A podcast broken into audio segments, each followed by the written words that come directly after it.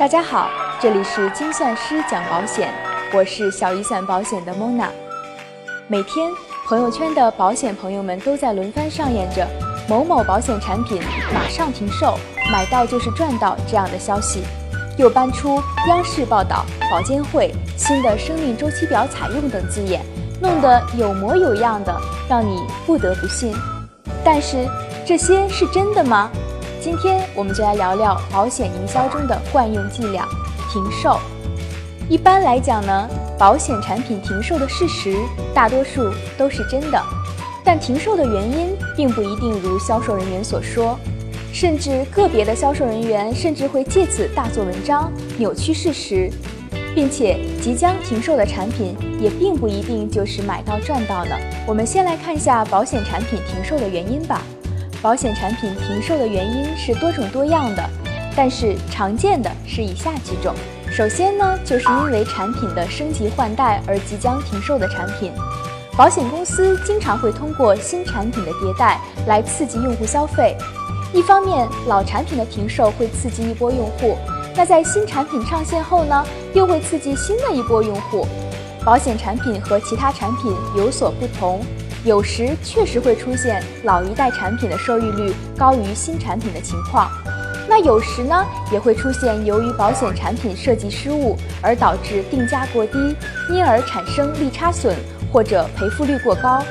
但是也有一些情况是新产品更加实惠，例如之前就有一家保险公司的产品因为老产品定价太高，市场销量不佳，因而停售了老产品。在老产品的基础上推出的新产品，费率则更加优惠。这时呢，就需要大家擦亮双眼，有自己的判断，或者咨询靠谱的业内人士，千万不要被停售冲昏头脑，贸然跟风投保。小雨伞保险做简单透明的保险，更多精彩内容尽在小雨伞保险公众号。另外一种原因呢，就是被保监会叫停而不得不停售的产品。例如，保监会刚刚出台的关于规范人身保险公司产品开发设计行为的通知，那在二零一七年十月一号以前，就会有一大波的产品将会停售了。主要影响的就是两全保险以及年金类的保险产品。新规要求，首次生存保险金给付应在保单生效满五年之后，且每年给付或者部分领取的比例呢，不得超过已交保险费的百分之二十。以前的要求呢，只要求三年，并且返还比例也会更高。之所以出台这一新规，是因为很多保险公司都在借助年金保险来充保费。例如，保险业务员就会说，有款年金保险收益率比银行的存款要高，只要投保五年就能拿回大部分的保费还有收益，并且还安全。你说消费者能不心动吗？但是这种保险产品的保障功能自然就很弱了。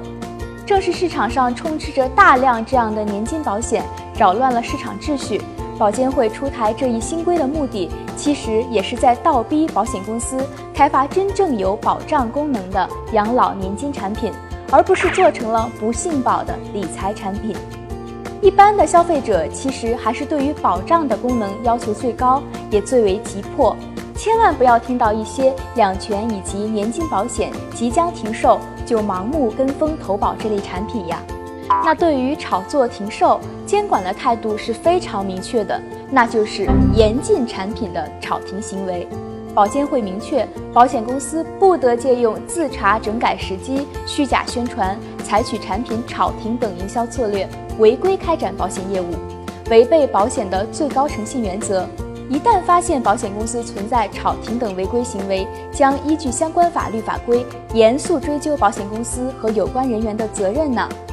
那面对停售的纷杂消息，普通的消费者该如何鉴别这些信息的真伪，以及做出自己的投保判断呢？